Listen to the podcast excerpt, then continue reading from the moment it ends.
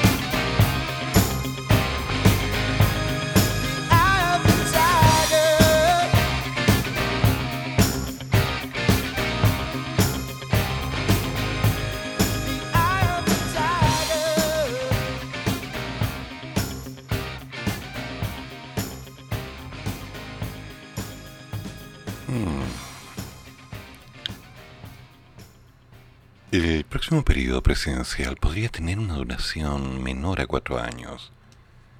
Ese es el debate que abrió el vicepresidente de la convención, Jaime Baza, quien aseguró en Tolerancia Cero que si la constitución establece que un año después del gobierno va a llamar a elecciones, este lo tendrá que hacer.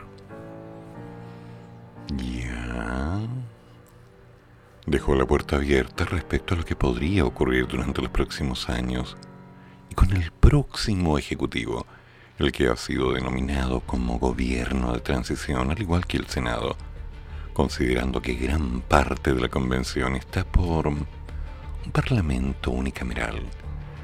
Y el tema deberá ser abordado en el trabajo constituyente de fondo, ya que hay distintas interpretaciones si bien la Constitución señala que la nueva Carta Fundamental no podrá tener un término anticipado al periodo de las autoridades electas en versiones populares, ¿no? Se indicó que esto será salvo que aquellas instituciones que integran sean suprimidas u objeto de una modificación sustancial. En lo concreto, podría suprimirse la presidencia por su colisión con otro régimen como el parlamentarismo, o bien que exista un parlamento unicameral. El ministro de las Express, Juan José Osa, indicó que no pueden ser modificadas las reglas y que los límites y los deslindes ya están dados en la convención.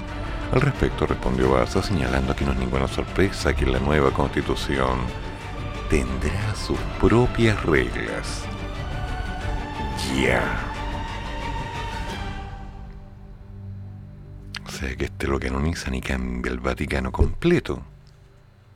Bueno, antes de ser canonizado.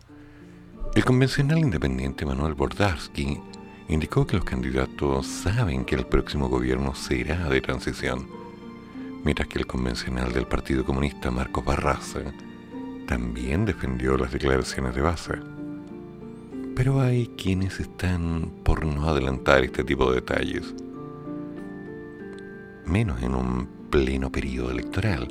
Al respecto, por ejemplo, el doctor Chua Chain dijo que había algo más o menos raro. La constituyente de Renovación Nacional, Patricia Labra, no concordó con la tesis de Jaime Baza y señaló que no le parece esta disposición cuando se trata de cargos de elección popular. Mm. Manuel Osandón también quiso meter la cuchara decir lo que él quería y se esperaba que este martes, tal vez hoy, tal vez, continúe la votación del reglamento que se está discutiendo en particular.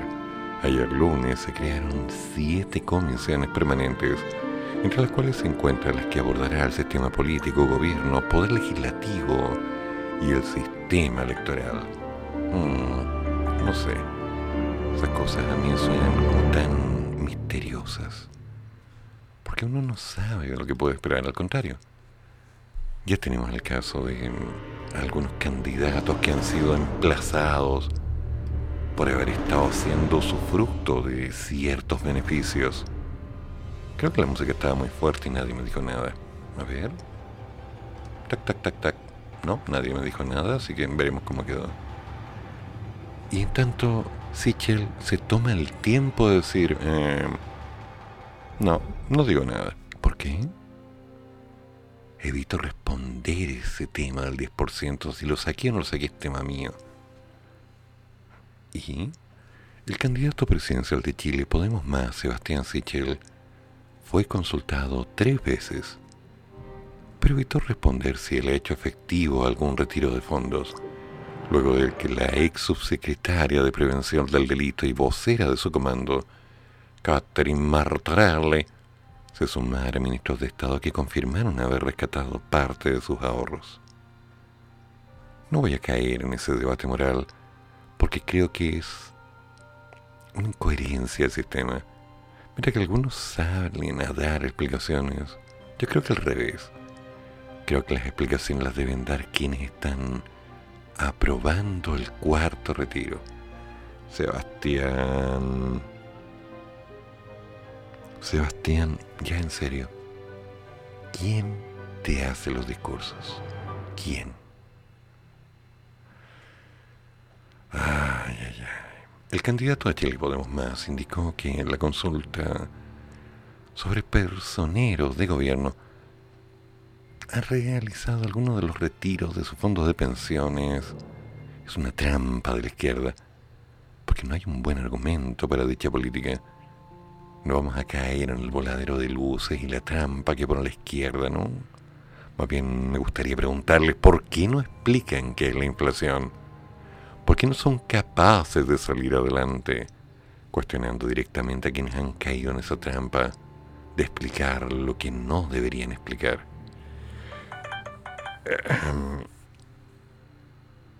Ya, para. A ver, párate un poquito.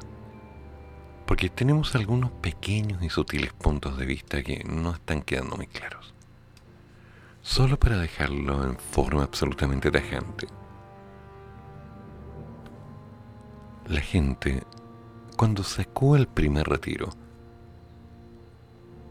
tenía ciertas situaciones de vida que estaban relacionadas con el contexto que estábamos viviendo todos. Ahora estamos hablando de un cuarto retiro. Me atrevo a decir que la situación no es la misma. No, no es la misma. Aún, y nos queda la esperanza de que no lo sea de nuevo. Pero ¿Estamos anticipando respuestas en función de hechos pasados? Creo que aquí hay algo medio. medio cochino, medio sucio, medio mal interpretado. Y no soy yo.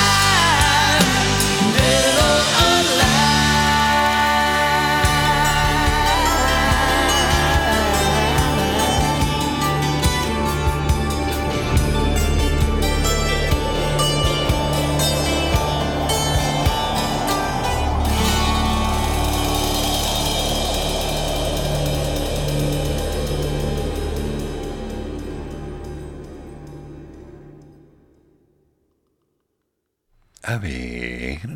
Buenos días, ¿cómo están? Profesor, buenos días. Alex está durmiendo. Espero que usted esté bien hasta ahora. El, mono duerme, despertó muy temprano. Envidia. Respecto. Cuéntale. A ver, lo que da. Por un lado, lo que da risa, porque ya ni siquiera da rabia, es que está, señor Sichelito. Bueno, ellos como economistas, por cuidar de los empresarios, cual sea el, el motivo, si se pusieron al 10% en su momento, si lo sacaron, ya filo, podían sacarlo. Obvio.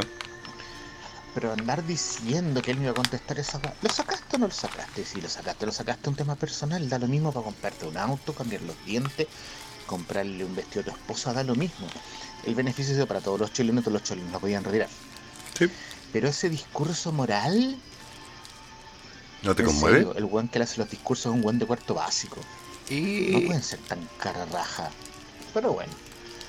Eh, eso pues profesor, en cuanto a otras noticias, Mm, ah, y lo más gracioso que me pareció ayer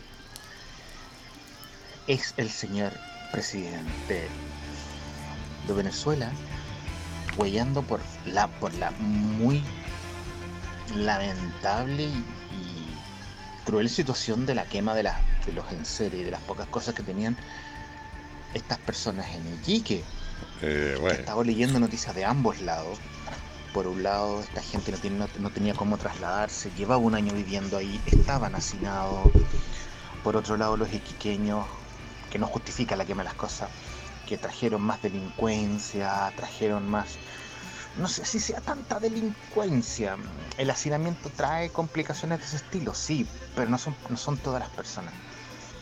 Así que, no sé, pues profesor, estamos complicados, hoy día se vota el cuarto retiro. Uh, sí va a ser una semana movida. Apenas despierte mi querido, nuestro, nuestro querido Alexander, le mandaré unas palabras de él a ver si el jovencito hoy día quiere hablar. Mira que ya con como se tira a caminar, se cansa durante el día y duerme no está toda la noche. Buen día, profesor. Bueno, eso de marcar el paso no lo hace cualquiera, ¿no? Y tiene una responsabilidad muy grande en sus hombros, su cabeza. Lo curioso está en que además Jorge me envía una información porque dice, esto lo escribió el constituyente Logan Fuimos scout juntos, ¿sí? Si algo me acuerdo. Amigas y amigos. Acá están las siete comisiones temáticas definitivas que escribirán la propuesta del texto constitucional. ¿El cual te gustaría que yo participara? A ver. Ya, llamando al pueblo. Oigan, chiquillo, ahí pega. ¿A cuál postulo? Existirán siete comisiones temáticas. La primera, comisión sobre el sistema político, gobierno, poder legislativo y sistema electoral. ¿Qué corresponde a? Segundo punto, comisión sobre principios constitucionales, democracia, nacionalidad y ciudadanía. ¿Ya? Y ahora, el tercer punto es la comisión de forma del Estado, el ordenamiento, la autonomía, la descentralización, la equidad, la justicia territorial, los gobiernos locales y la organización fiscal. Eh, bueno, ¿y de qué se trata eso? A ver, no lo dice. El cuarto punto es la Comisión sobre Derechos Fundamentales. Ya. ¿Y los otros no son fundamentales? El quinto punto es la Comisión sobre el Medio Ambiente, Derechos de la Naturaleza, los bienes naturales comunes y el modelo económico. A ver, el modelo económico con el medio ambiente, con la naturaleza y con los bienes naturales el modelo económico que tiene que ver ahí. Yo no entiendo. Y el siguiente punto es la Comisión sobre Sistemas de Justicia, órganos autónomos de control y reforma constitucional. Ya, ¿eso cómo sería? Y el último punto es la Comisión sobre Sistemas de Conocimiento, Ciencia y Tecnología, Cultura, Arte y Patrimonio. A ver, cabrito. A ver, a ver, a ver, cálmate un poquito. estuvieron gastando tiempo definiendo estos siete puntos con esos siete títulos rimbombantes que parecen película con final abierto y no llegan a nada más que a eso. por favor. No, es que claro que no me vengáis con cuenta, a mí no me vengáis a cuentearse, esto es, es pura parafernalia. O sea, qué desagradable, qué desagradable. Pero lo peor de todo es que el circo va a seguir un largo rato. Y no si bien ya ha llegado a un acuerdo en la radio de los monos, en la que en algunos programas no se va a hablar de los constituyentes, no se va a hablar de la nueva constitución, hasta que no salga una cantidad de papeles en forma pública para decir, bueno, a ver, está, aquí está, veamos, a ver, a ver. Antes de eso, nada. Y yo respeto eso. Pero yo no voy a hablar tanto de la constitución porque aún no he podido ver nada, pero sí de las acciones. Y las acciones me parecen misteriosas, como toda la burocracia centrada en el arte de no hacer nada, que a la larga convergen a problemas graves. Problemas que nos dicen, oye, ¿de qué están hablando? ¿Qué están haciendo? ¿Para dónde van? Y bueno, así nos vamos ahogando. Y por otro lado hay quienes dicen, bueno, tengo algo de qué reírme. Pero no es tan simple como parece. Ya hay problemas que están ocurriendo que nos tienen bastante incómodos. ¿Qué fue lo que pasó en Venezuela? ¿Un reclamo contra Chile? ¿Qué pasó ayer en el norte, en estos días en el norte? Hoy en el norte. Anoche lo conversamos en el otro programa. ¿Y qué es lo que está pasando en Santiago ahora? Bueno, ahora nos vamos preparando porque eso de las 9 de la mañana. No, no, no, tranquilos, no es hoy día. Esto va a ser otro día. Voy a explicar esto al tiro. El día de ayer, el fin de semana, tuvimos protestas en Santiago Centro, en Plaza de Armas. Bueno, en Plaza Italia es como. Es como raro pasar por Plaza Italia que esté tranquilo, ¿no? Pero cuando vamos viendo todas estas dualidades, uno dice, oye, se acaba el toque de queda ahora el fin de mes y el viernes carrete toda la noche, ya. Es que le han bajado los contagios, ya podemos hacer lo que queramos, ya. O sea, ¿con qué moral estamos reclamando tanta cosa? Si por otro lado estamos haciendo lo que nos da la divina gana. Y después de un tiempo hay gente diciendo, oye, pero tanta libertad, tanto libertinaje. Siendo que en algún momento nadie lo respetó. Y para cerrar la historia, nos encontramos con la gran sorpresa de que de pronto viene un airecito de nuevos problemas. Ya sabemos que la variante sigue dando vueltas en el aire. Hay gente que sigue cayendo, los hospitales siguen bastante ocupados. Es como... Mmm, denso panorama. Denso. Y entre medio el circo que pasa esto, que pasa lo otro, que mira aquí, que mira allá. Oye, mira, pasó tal cosa, todos miremos para allá. Cuidado, chicos, cuidado, no, no. ¿Alguien conoce el principio básico de la magia? Muéstrale a la gente una mano para que no vean lo que está haciendo la otra. Así funciona. No es más que eso. Entonces cuando la gente está atenta a una cosa, por detrás está pasando otra, y de pronto, ¡uy! Magia. Cuidado. Cuidado, cuidado. Tengan cuidado, no vayan a creer todo lo que les dicen. Porque a la larga eso nos puede traer serios problemas. Y bueno, en esos serios problemas vienen las consecuencias. Hoy, ¿qué es lo que se va a definir? Hoy día sale el cuarto retiro. Hoy día pasa la cámara baja. Para pasar después a la cámara alta. Para pasar después al Senado. Para pasar después a... No entiendo muy bien eso. Porque ya leí cuatro versiones distintas. Y claro, me quedé un rato viendo un video que se emitió en YouTube con las cuatro horas de conversación, las cuales realmente terminé mareado. Qué manera de hablar cosas sin sentido. Algunas al hueso y otras como... ¿Qué están haciendo? ¿Para qué tanta parafernalia? ¿Para qué tanto lío? ¿Les pagan por eso? ¡Wow! Bueno, no quiero amargarme el día porque ya tengo bastantes cosas por hacer. Sin embargo, me ha llegado una noticia que me tiene un poquitín preocupado. Aguas Andinas informa que habrá un corte de 21 horas en cinco comunas de la capital. Aguas Andina informa a la comunidad que se realizarán importantes trabajos de mejora en el acueducto El Carmen, lo que permitirá robustecer su infraestructura sanitaria de agua potable para la zona norte de Santiago. Debido a ello, a partir de las 9 de la madrugada de este lunes 4 de octubre y hasta las 6 horas del martes 5 de octubre, suspenderá temporalmente el servicio de agua potable en un sector acotado de las comunas de Renca, Independencia, Recoleta, Providencia y Conchalí.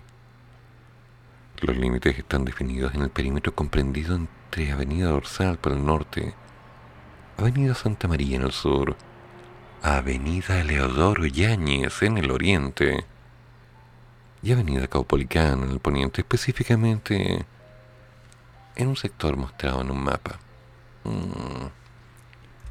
Bueno, los límites están definidos en una forma bastante clara.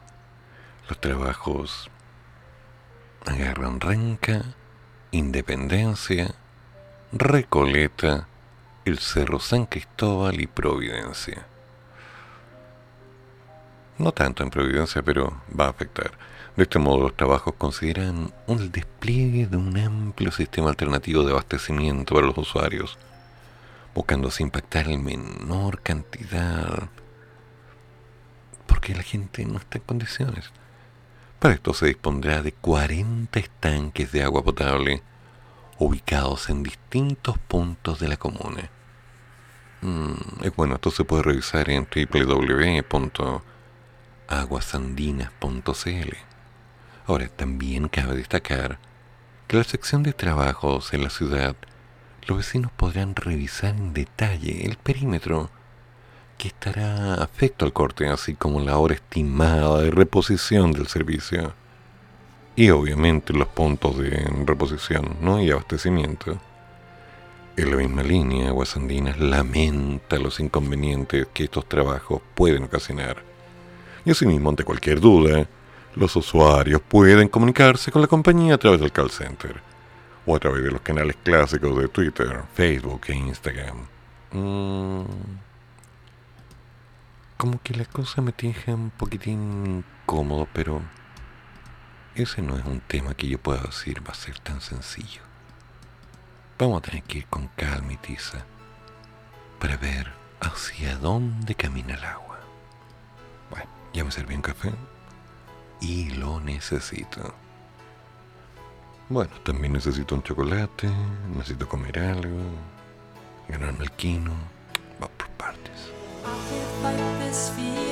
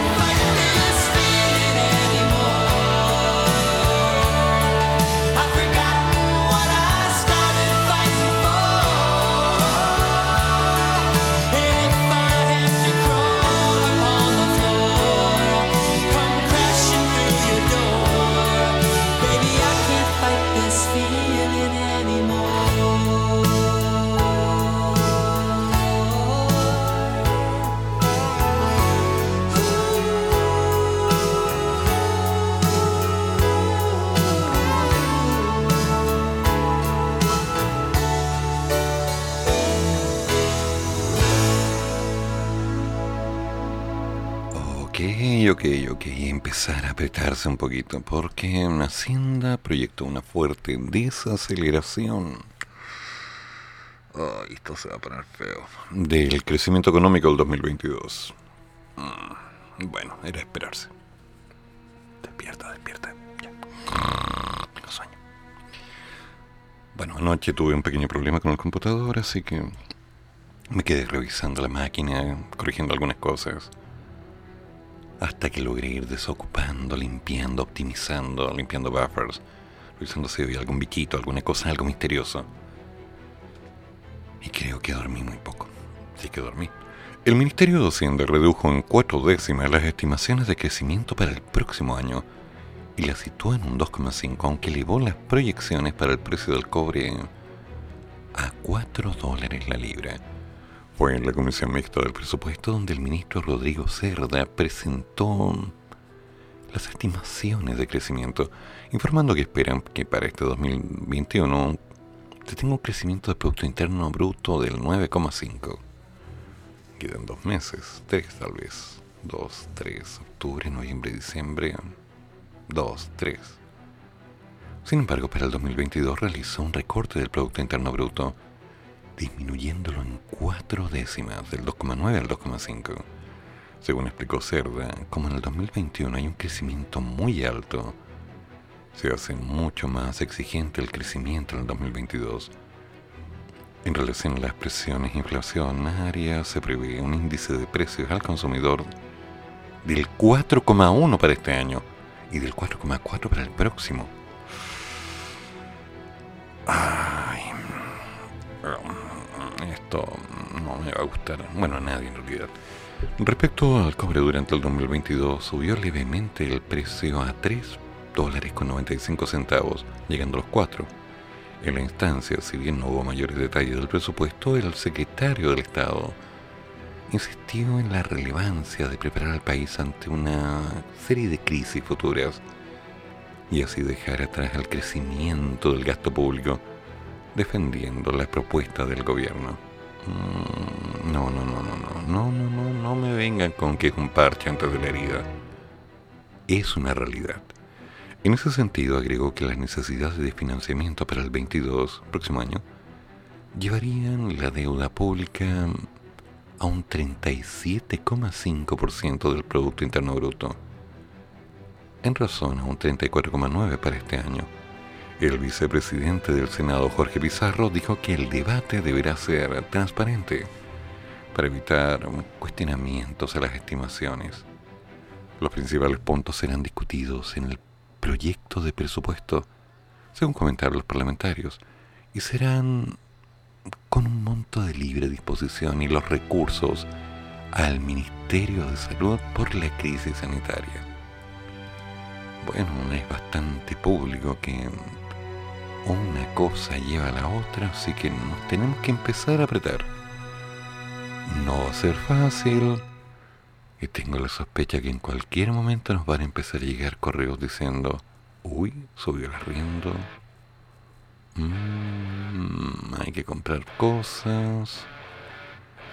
Como que no hay reajuste adecuado. Uy, se va a poner denso. Pero sabíamos que iba a pasar.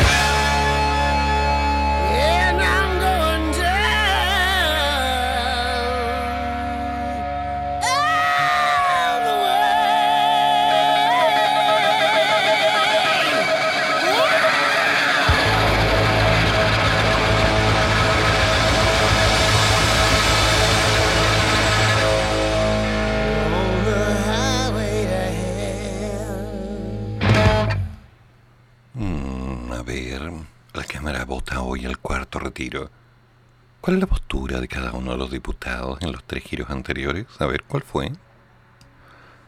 Un total de 93 respaldos requieren la reforma constitucional que busca un giro del 10% desde las AFP en medio de la alerta del Banco Central por el impacto que la medida puede tener en la inflación. La presión está sobre los parlamentarios oficialistas. A las 14.30 horas comenzará la sesión de la sala de la Cámara, donde se votará el cuarto retiro del 10% de los fondos. Al igual que las otras iniciativas, los votos de los diputados de Chile Vamos son la clave para la propuesta, porque en base a ello será aprobada o no. Mm. El texto requiere el apoyo de tres quintas partes de los legisladores, es decir, 93 de ellos. Pero la oposición cuenta con 78 diputados, además de un grupo pequeño de estos que han señalado que no respaldan nada la iniciativa. En los tres giros anteriores, los votos de Chile Vamos para alcanzar los 98 respaldos han estado. Pero hoy el escenario es distinto. Además de la presión del Ejecutivo, el candidato presidencial de Chile Podemos Más, Sebastián Sichel, ha manifestado una postura contraria al proyecto e incluso ha manifestado que no hará campaña con los parlamentarios del bloque que apoyen la idea. Mm. Pero además, a diferencia de los retiros anteriores, actualmente se está entregando un ingreso familiar universal. Y el presidente del Banco Central, Mario Marcel, ha recalcado una preocupación intensa respecto al impacto que tendría este nuevo retiro en la inflación. Ay, ay, ay. Es así que la incertidumbre es total y el peso de su actuar en los retiros del 10% de julio y diciembre del 2020, además de abril de este año, se siente en el Congreso. El primero fue impulsado por diputados de oposición en medio de la crisis sanitaria como una medida excepcional y fue aprobado por 116 diputados con 28 en contra y 5 abstenciones en su último trámite.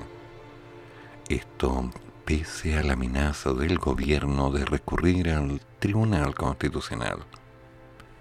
Y tras el revés que generó una crisis política tal que terminó con un cambio de gabinete en la moneda.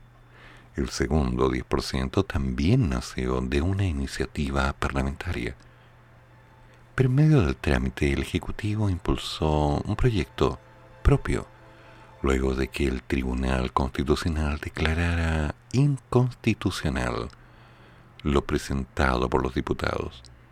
La iniciativa de los diputados tuvo 130 votos a favor, 18 en contra y 2 abstenciones.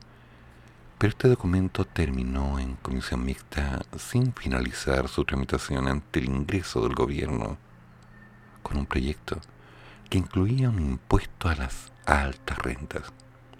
Este se aprobó en la Cámara con 131 votos, dos en contra y dos abstenciones. El tercer retiro, en tanto, fue despachado por la Cámara en su último trámite tras aprobar las modificaciones hechas por el Senado con 119 votos a favor, 17 en contra y 3 de abstención. Eso, pese a que estaba en proceso la tramitación de un requerimiento en el Tribunal Constitucional presentado por la moneda. Sin embargo, esta acción fue rechazada y el texto debiera ser promulgado. Mm. Ahora, ¿cuáles fueron las votaciones? En el primer retiro, la votación del último trámite del proyecto que consideró modificaciones del Senado para que fuese despachado y luego promulgado el 23 de julio del 2020. Votación requerida. Tres quintos de los diputados en ejercicio. 93, perdón, 93 votos. El segundo retiro, el proyecto de diputados, un proyecto de segundo retiro formulado en la Cámara que tras aprobarse fue frenado por el gobierno para impulsar su propia iniciativa el 10 de noviembre del 2020 Votación requerida, tres quintos de los diputados en ejercicio, 93 votos. Segundo retiro, proyecto gobierno. Proyecto de segundo retiro enviado por el gobierno y que es finalmente el que fue aprobado para quedar vigente el 3 de diciembre del 2020. Votación requerida, mayoría de los diputados en ejercicio, 78 votos. Y el tercer retiro, correspondiente a una última votación de la Cámara que permitió su despacho y posterior promulgación el 23 de abril del 2021. Votación requerida. Tres quintos de los diputados en ejercicio, es decir, 93 votos. ¿Hacia dónde siguió? Bueno, las cosas han ido pasando y todo el mundo sabe que hay mucha gente que necesitaba esos retiros. Salvó las deudas, salvó la situación. Para el primero, para el segundo. Ya en el caso del tercero hay quienes dijeron, voy a hacer lo que quiera, y lo hicieron hicieron lo que quisieron. Pero hubo tanta doble intención de por medio. Y ahora que estamos a pasos de definir qué es lo que va a pasar con el cuarto retiro, mm, me pregunto, ¿es una intención política? ¿Es una intención económica? ¿Es una necesidad? ¿Es voluntaria? ¿Se quiere todo? ¿Se quiere algo? Mm, ¿Cuál será la respuesta en las calles? Me pregunto, ¿qué pasará?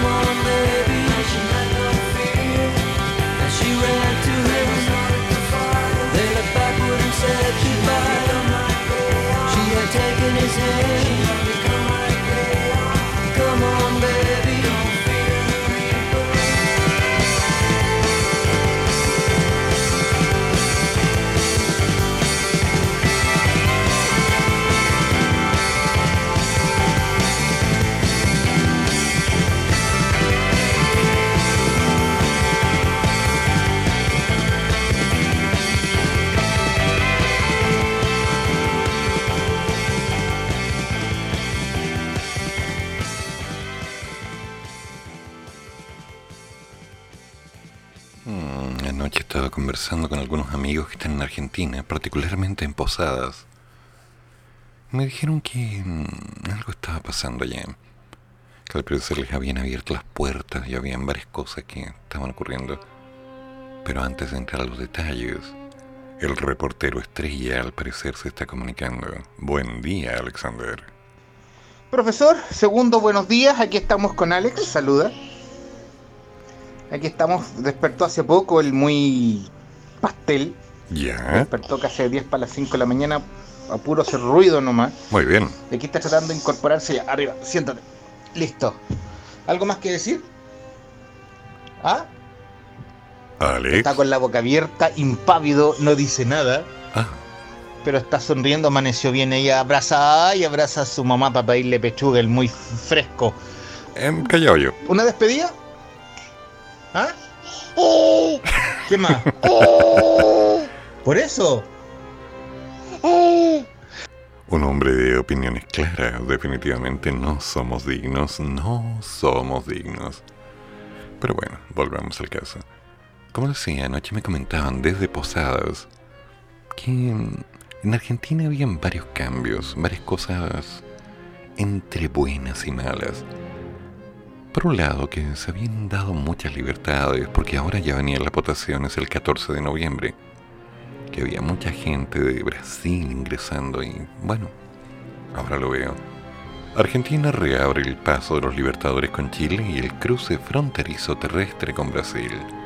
Argentina reabrió sus dos principales pasos fronterizos terrestres con Brasil y Chile, donde se realizará una prueba piloto de ingreso seguro de turistas extranjeros.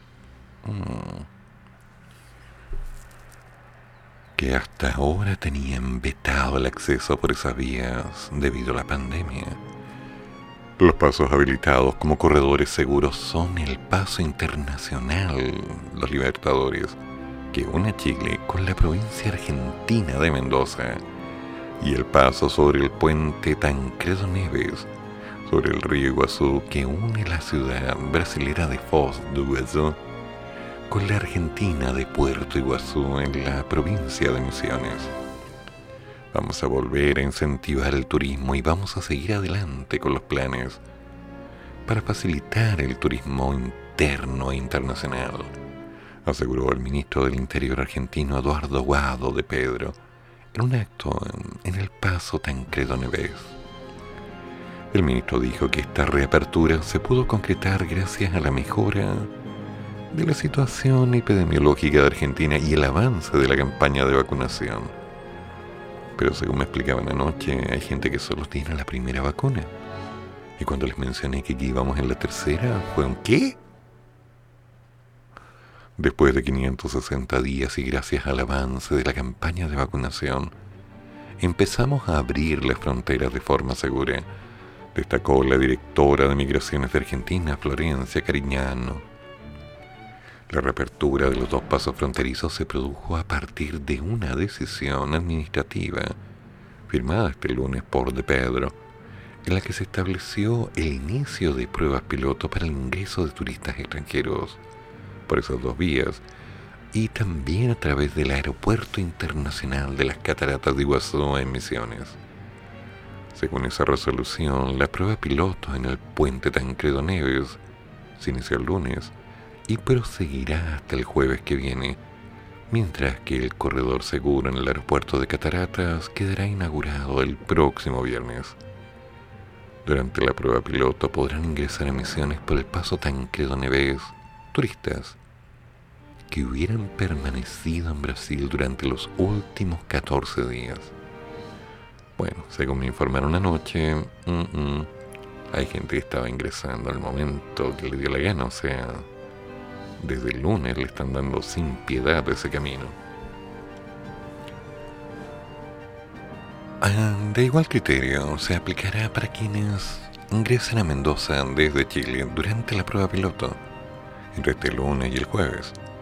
En todos los casos, los turistas deberán haber completado el esquema de vacunación contra el COVID por lo menos 14 días antes de su ingreso a Argentina presentar una prueba PCR negativa en origen, realizada dentro de las 72 horas previas al ingreso, y hacer un test de antígenos. al llegar a Argentina. Las personas vacunadas con esquema completo y con pruebas negativas por COVID estarán eximidas de realizar cuarentena, pero deben de todos modos realizarse una prueba PCR entre el quinto y el séptimo día tras su ingreso. Cariñano indicó que progresivamente el gobierno argentino plantea ir abriendo todos los demás pasos fronterizos y los que se vayan generando corredores seguros.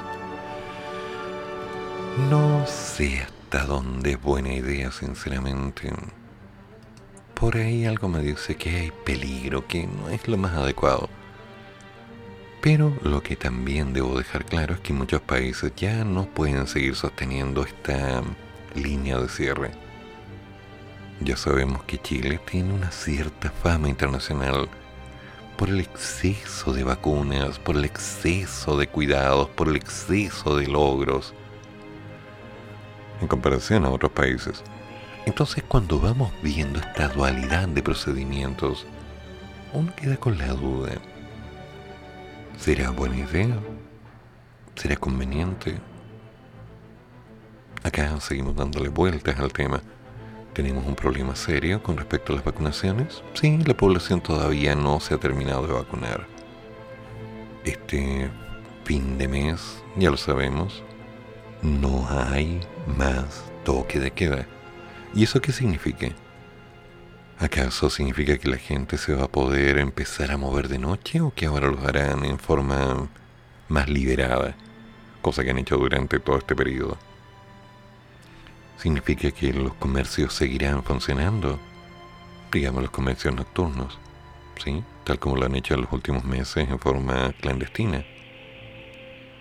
Las cosas por su nombre. ¿Significa que serán fiestas de noche?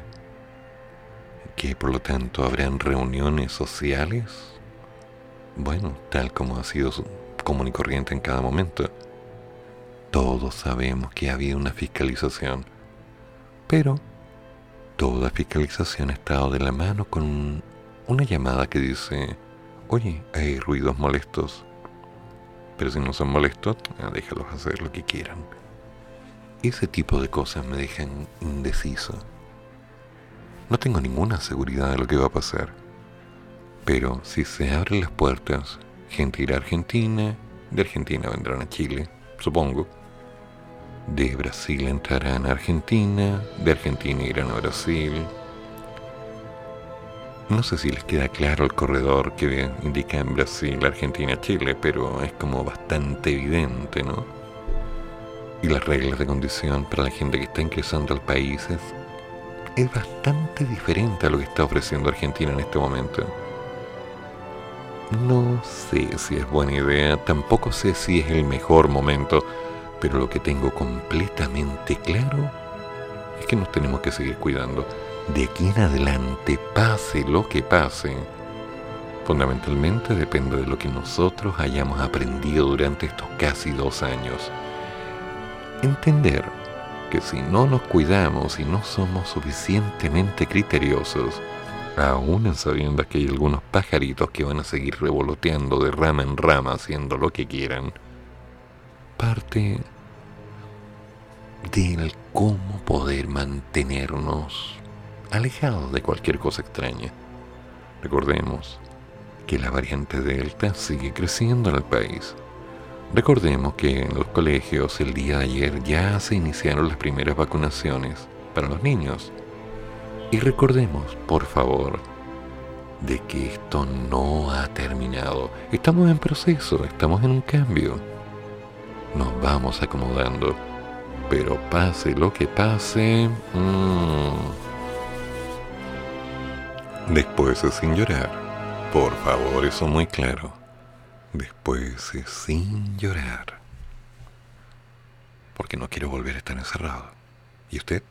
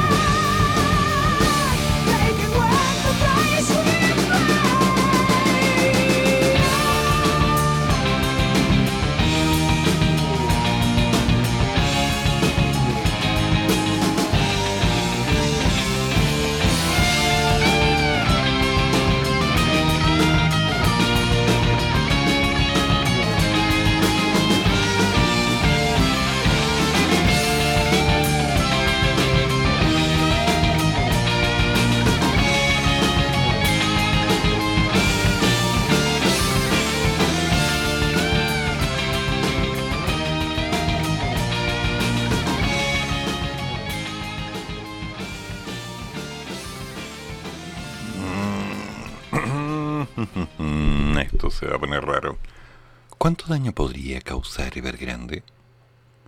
La brecha de conocimiento que aumenta el riesgo mundial ante una posible quiebra. Una vez más, una amenaza financiera emergente en este caso las penurias de la gigante inmobiliaria china Evergrande Group, hace que los inversionistas de todo el mundo se preguntan si las cosas se empeoran, ¿quién está expuesto? ¿Podrían las pérdidas terminar concentradas en una o más de las grandes instituciones en el centro de las finanzas globales, desencadenando una crisis más amplia? Reguladores de todo el mundo han estado trabajando durante más de una década en el sistema de alerta temprana necesario para generar una buena respuesta, pero todavía no está listo. Que este momento sirva como recordatorio de que deben redoblar los esfuerzos.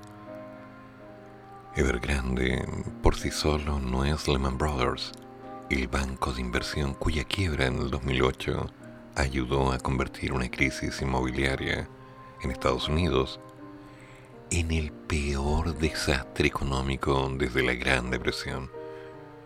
Los pasivos impagos de la compañía del orden de los 300 mil millones de dólares son menos de la mitad de los que eran los de Lehman en ese entonces. Y la firma está más en la periferia del sistema financiero global que el banco. Dicho esto, sus problemas ilustran los riesgos más amplios que presenta un mercado inmobiliario chino sobreapalancado, digo que en última instancia podrían precipitar pérdidas lo suficientemente grandes como para desestabilizar entidades de importancia sistemática en otros lugares.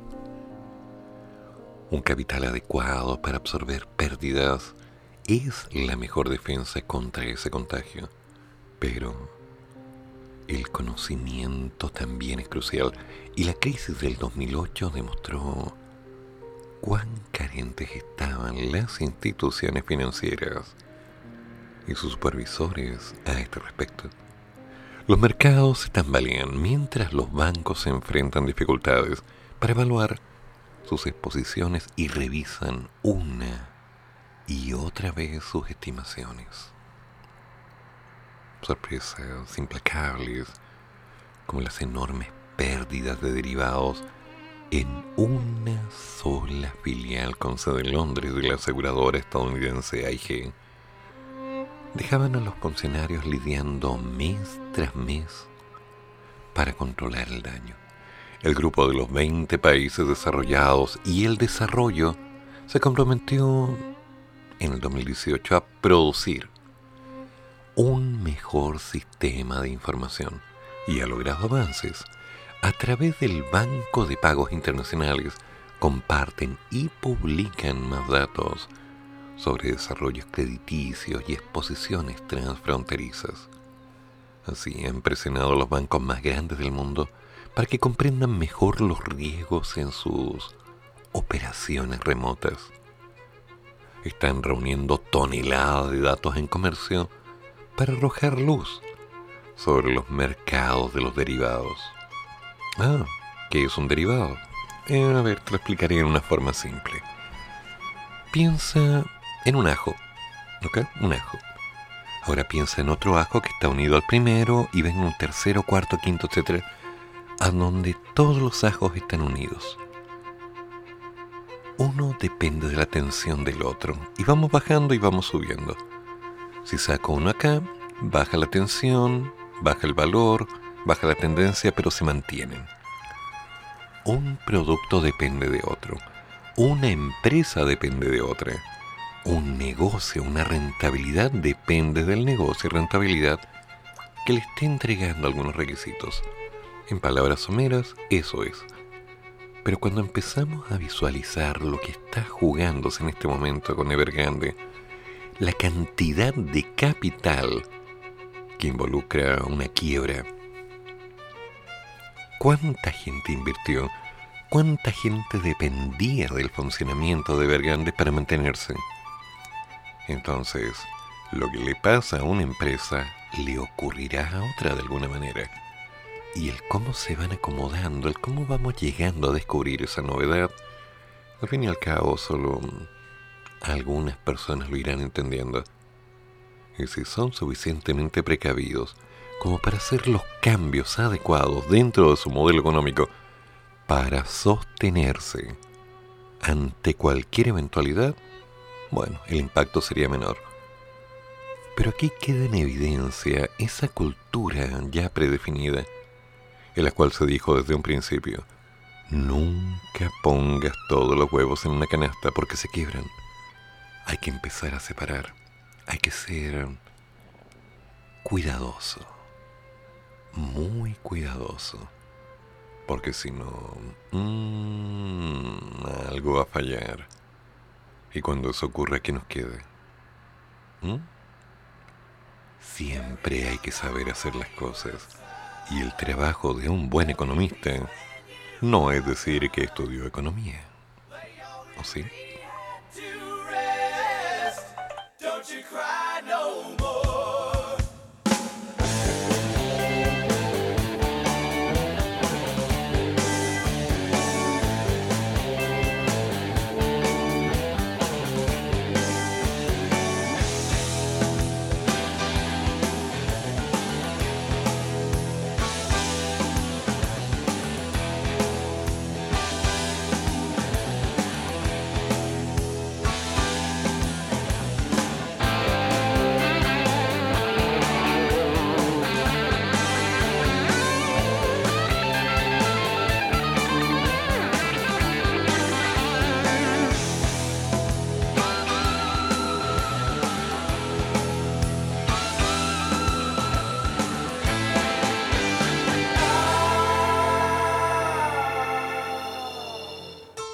Once I rose above the noise and confusion just to get a glimpse beyond.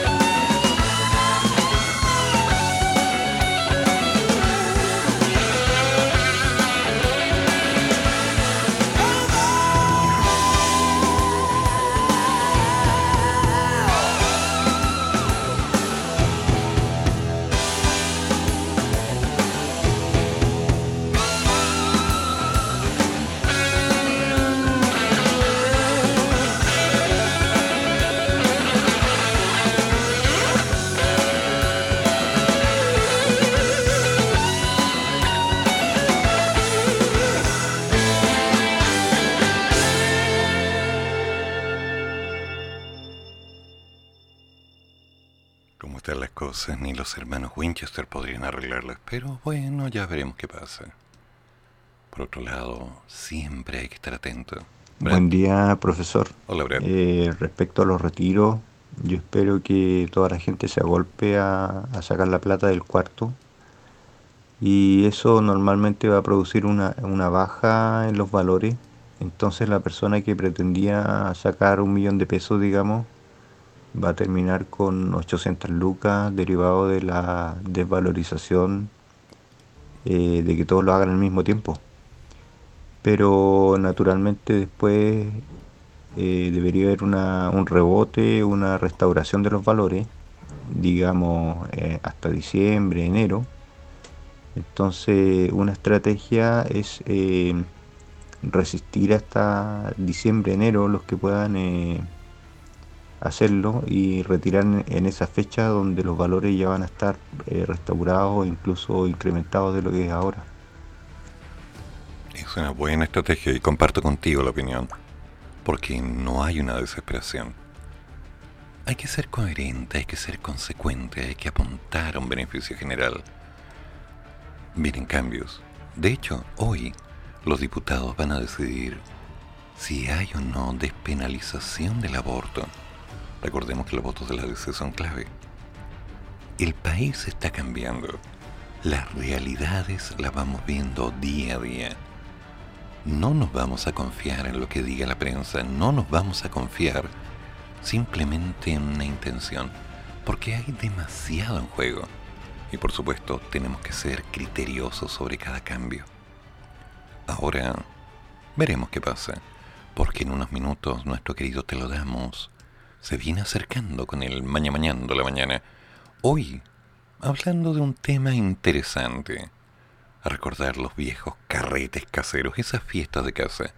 ¿Organizaste alguna? ¿Tuviste problemas?